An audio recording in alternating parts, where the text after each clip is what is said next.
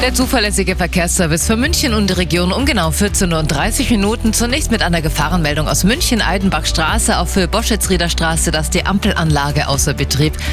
Mal da bitte äußerst vorsichtig an der Kreuzung. Unsere weiteren Meldungen. A8 Stuttgart Richtung München. Zwischen Sulzemus und Dachau Fürstenfeldbruck ein Unfall und in der Gegenrichtung zwischen Odels und Adelshausen drei Kilometer Stau, 17 Minuten mehr. A99 Ost Richtung Nürnberg, die Ausfahrt Hauenbrunn ist nach wie vor gesperrt aufgrund von Bergungsarbeiten. 30 Minuten plus.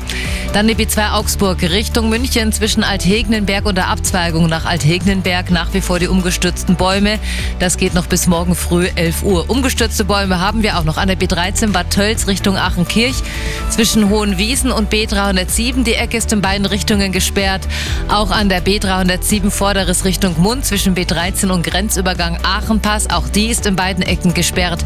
Das dauert dann an bis morgen früh 9 Uhr. Da wollen sie die Bäume wegbekommen bekommen. Das gleiche Spiel auch im Landkreis Fürstenfeldbruck zwischen Oberschweinbach und Mammendorf. Die Ecke ist gesperrt bis morgen 11 Uhr, auch wegen umgestürzter Bäume.